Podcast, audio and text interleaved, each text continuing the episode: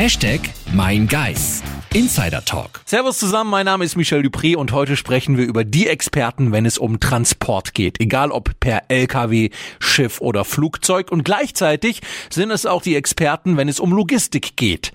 Geis. Habt ihr schon mal einen Laster von Geis gesehen? Es ist kein Wunder, 2300 Laster sind von der Firma auf der ganzen Welt unterwegs und befördern Waren von A nach B. Damit der Transport, aber auch die ganze Logistik drumherum reibungslos funktionieren, sind 6500 Mitarbeiter nötig, davon 350 Azubis. Und diese Azubis müssen natürlich gefunden und auch trainiert werden. Deswegen haben wir heute in dieser Folge zwei Ausbilder zu Gast. Einmal Jeanette Köber, sie ist Ausbildungsbeauftragte für eine Vielzahl von Logistikstandorten. Und Jens Blättermann, er ist Ausbilder für die Berufskraftfahrer in Bad Neustadt.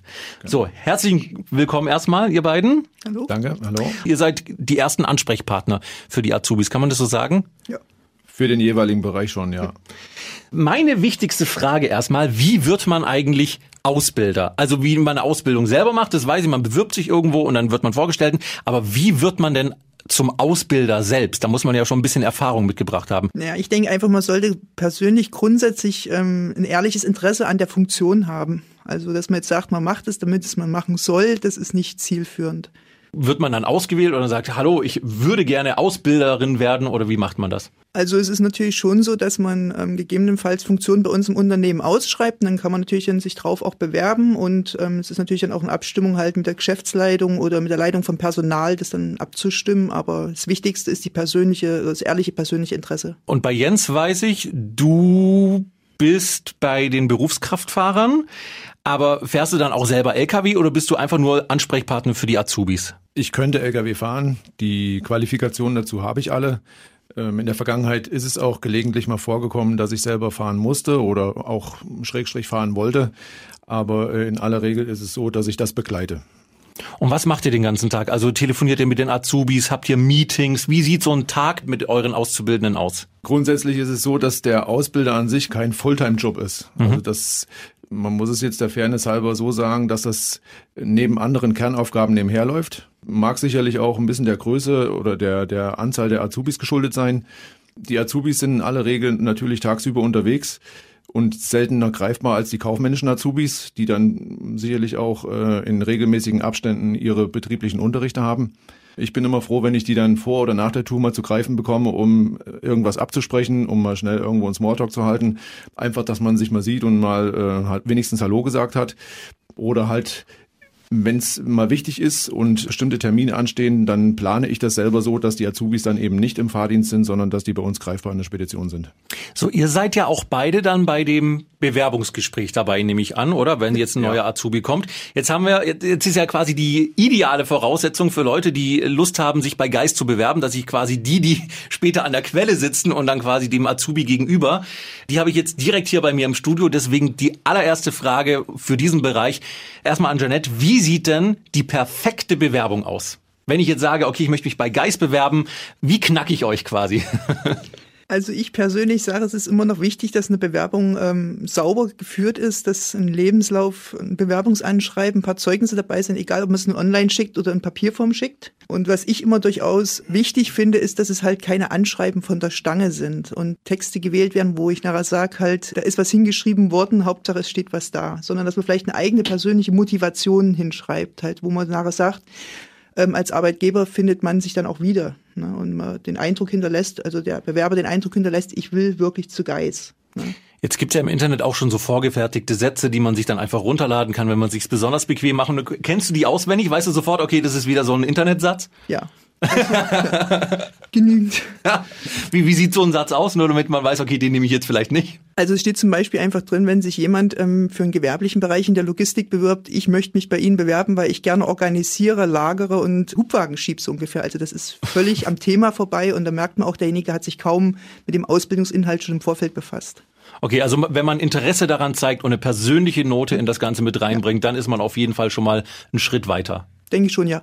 Welche Bewerbung hat euch denn schon mal total überrascht, weil sie besonders kreativ war oder weil ihr damit überhaupt nicht gerechnet hättet? Jens. Ich hatte einen Bewerber, das war ein äh, junger Mann, um die 30, hatte ähm, in den, ich sag mal, zehn, zwölf Jahren, die er äh, in den letzten Jahren in Ausbildungen oder Qualifikationen verbracht hat, viel mitgenommen. Er war studiert, er hatte Ausbilderscheine, er, ich weiß gar nicht, was der sich alles noch angeeignet hat. Da habe ich ihn dann mal wirklich gefragt, warum er denn Berufskraftfahrer werden möchte. Man, äh, es hat ja jeder das Recht, auch sich darauf zu bewerben und die Chance zu bekommen. Aber mir ist es dann schon wichtig, dass das alles auch Sinn und Verstand hat. Und da hat er mir gesagt, ihm ist das alles zu langweilig geworden. Er wollte mal ein bisschen Action haben, er wollte was erleben. Und bei dir, Janet, hast du mal so eine lustige oder kreative Bewerbung erlebt oder wo du dachtest, oh, hätte ich jetzt nicht mit gerechnet? Ich sag mal so eher in der Hinsicht, dass sich ein Bewerber mit 54 Jahren bei mir beworben hat, noch für eine Umschulung und auch das Interesse und den Fleiß aufgebracht hat, nochmal in die Berufsschule auch zu gehen während der Umschulung. Und ähm, nicht wie andere sagt halt, na ja, hm, ich nehme jetzt irgendeinen Job an und fertig ist, sondern dass der wirklich da auch in dem Alter nochmal Interesse gezeigt hat und das war eigentlich auch was, was mich begeistert hat, muss ich sagen. Dann ist es ja so, Bewerbung ist geschrieben, die werden vielleicht eingeladen zum Vorstellungsgespräch, dann kommt dieses Vorstellungsgespräch. Janet, hast du irgendwelche Tipps gegen die Aufregung? Weil es ist ja dann doch nochmal was anderes, wenn man sich irgendwo bewirbt und man war vielleicht zum Beispiel jetzt, was ich, 13 Jahre in der Schule und dann kommt das allererste Bewerbungsgespräch auf einen zu. Hast du da irgendwie Tipps gegen die ganze Nervosität? Also ich sag mal so ein bisschen Nervosität, glaube ich, gehört immer dazu. Das ist ganz normal. Aber ich glaube schon, wenn der Bewerber sich aufs Unternehmen gut vorbereitet und sich auch wirklich informiert und nicht nur so ein bisschen oberflächlich da ähm, nachher Wissen über das Unternehmen gesammelt hat, glaube ich, ist dem Bewerber das sehr geholfen, weil er im Endeffekt nachher auch gut auf Fragen eingehen kann, die ihm dann vielleicht im Bewerbungsgespräch gestellt werden über das Unternehmen. So, jetzt kann ich jetzt quasi auch schon mal die Insider-Sachen abfragen. Welche Frage wird denn im Bewerbungsgespräch immer an den Interessenten oder an die Interessentin gestellt? Jens. Schon mal mit Lkw in Berührung gekommen? Also das soll heißen, ist der Bewerber denn schon mal mit LKWs in irgendeiner Art und Weise in Berührung gekommen, sei es durch Familienmitglieder, Vater, Opa, Onkel, dass die schon mal LKW gefahren sind, weil mir ist es wichtig, dass die persönlichen Kontakte mit einem LKW oder mit dem Beruf an sich schon mal da gewesen sind, als wenn eine Bewerbung vor mir liegt, die 1A ist, wo wirklich alles schnieke aussieht. Und bei dir, Janet? Woher kennt der Bewerber oder die Bewerberin Geis? Ja, also ich persönlich würde jetzt sagen, weil ich immer auf der A3 entlang fahre und es dann links irgendwann auf der Autobahn kommt Von in der Höhe Aurach. des Flughafens. Ja, genau. Ja, Ja. von Aurach die Niederlassung ist das ja. Ja. Sehr, sehr, sehr gut. Also schon mal mit LKW in Berührung gekommen. Gut, jetzt ist es natürlich so, die sollten natürlich wirklich einen LKW äh, schon mal irgendwie gesehen haben oder mit dem in Berührung gekommen sein und jetzt nicht einfach nur sagen, weil sie es jetzt hier in dem Podcast gehört haben. Das wäre jetzt vielleicht auch ganz wichtig. Ja, es zeichnet sich aber auch immer wieder mal ab, dass Bewerber da sind, die äh, stellen sich unter dem Beruf vor, die große weite Welt zu sehen. Geis hat verschiedene Geschäftsfelder. Wir haben Niederlassungen, wo ja wirklich nur große LKWs eingesetzt werden. Aber wie beispielsweise bei uns in Bad Neustadt, da liegt der Fokus im Stückgut- und Verteilerbereich mit kleinen LKWs. Und da sage ich auch am Beginn einer solchen Bewerbung oder eines solchen äh, Kontakts immer ganz gerne, dass in der Zukunft der Fernverkehr ausgeschlossen ist. Wir können äh, es keinem bieten, dass der die ganze Woche unterwegs ist. Äh, Bei uns ist der Fahrer jeden Tag zu Hause. Das sind alles Tagestouren. Und er wird überwiegend auf kleineren, also 12 und 15 Tonner LKWs eingesetzt. Okay, also jetzt nicht gleich der 40-Tonner direkt am Richtig. ersten Ausbildungstag und so, okay. Also man lernt die komplette Palette zwar kennen, aber genau, aber langsam aufsteigend. Okay. So, dann kommt vielleicht das Go und ihr sagt herzlichen Glückwunsch, wir würden dich gerne ausbilden. Wie sieht denn so der Beginn einer Ausbildung bei Geis aus, Jeanette? Also grundsätzlich so, wir halten natürlich schon die Azubis im Vorfeld von der, vom Ausbildungsbeginn trotzdem ein bisschen immer ähm, über Informationen am Laufenden. Das heißt, sie werden genauso wie auch unsere bestehenden Azubis angeschrieben per E-Mail oder bekommen Informationen. Genauso, auch wenn jetzt äh, in der Zwischenzeit jemand Geburtstag hat, dann schickt man auch eine Geburtstagskarte hin. Ansonsten die Ausbildung beginnt bei uns mit einer Ausbildungswoche. Das bedeutet, am ersten Tag ist die Eröffnung mit der Geschäftsleitung. Da sind verschiedene organisatorische Informationen, die die Azubis erhalten, ein Ausbildungsordner, wo sie Informationen über die Ausbildung, über wichtige Inhalte vom Betrieb auch erfahren.